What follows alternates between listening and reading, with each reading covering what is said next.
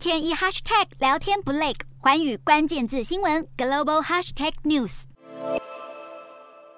正在西班牙马德里参与北约组织峰会，非成员国的南韩总统尹锡悦与澳洲总理艾班尼斯二十八号进行双边会谈。会中讨论与中国关系应如何设定，以求在避免敌对，同时促进基于利益的合作方式。而北约组织则将中国列为系统性挑战。北约组织秘书长也提到，不将中国视为敌人，但是担忧中国和俄国的关系。多次被点名的中国当然不满，要求北约停止对中国的挑衅言论。英国陆军参谋长桑德斯上将则警告西方各国，不能轻忽快速壮大的中国。中国不仅在南海扩张力量，也在全球发动临界冲突。桑德斯认为，英国和盟友们正面临像是二战时期山雨欲来的危险时刻，必须做好上战场的准备。呼吁北约盟友一同提升战备或预先部署到位，力求在最短的时间内有效回应侵略方，避免引来更大的战争。